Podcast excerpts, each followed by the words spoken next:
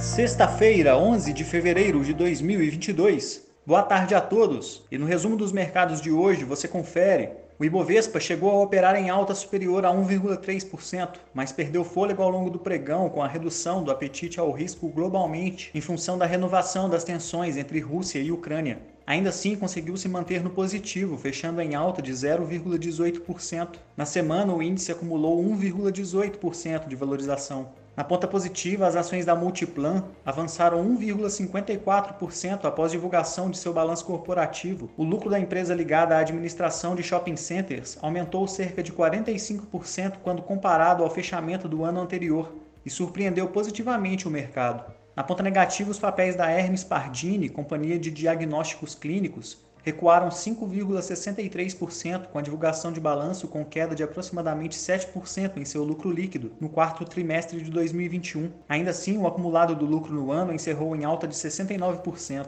As ações da Vale, em queda de 2,02%, repercutiram a queda na produção na casa de 2,4% no último trimestre de 2021, com redução ainda na margem bruta da companhia quando comparada com o trimestre anterior. O dólar à vista às 17 horas estava cotado a R$ 5,24, praticamente estável.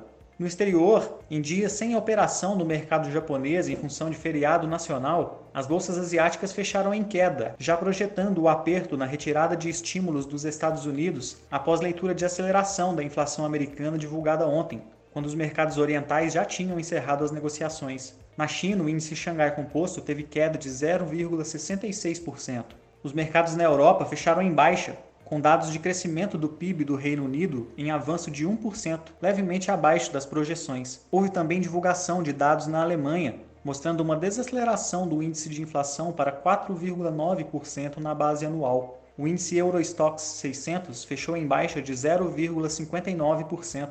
As bolsas americanas chegaram a buscar uma alta no início do pregão, mas logo cederam com novas falas do presidente americano indicando preocupações com a tensão entre Rússia e Ucrânia, prometendo duras sanções econômicas caso haja uma invasão.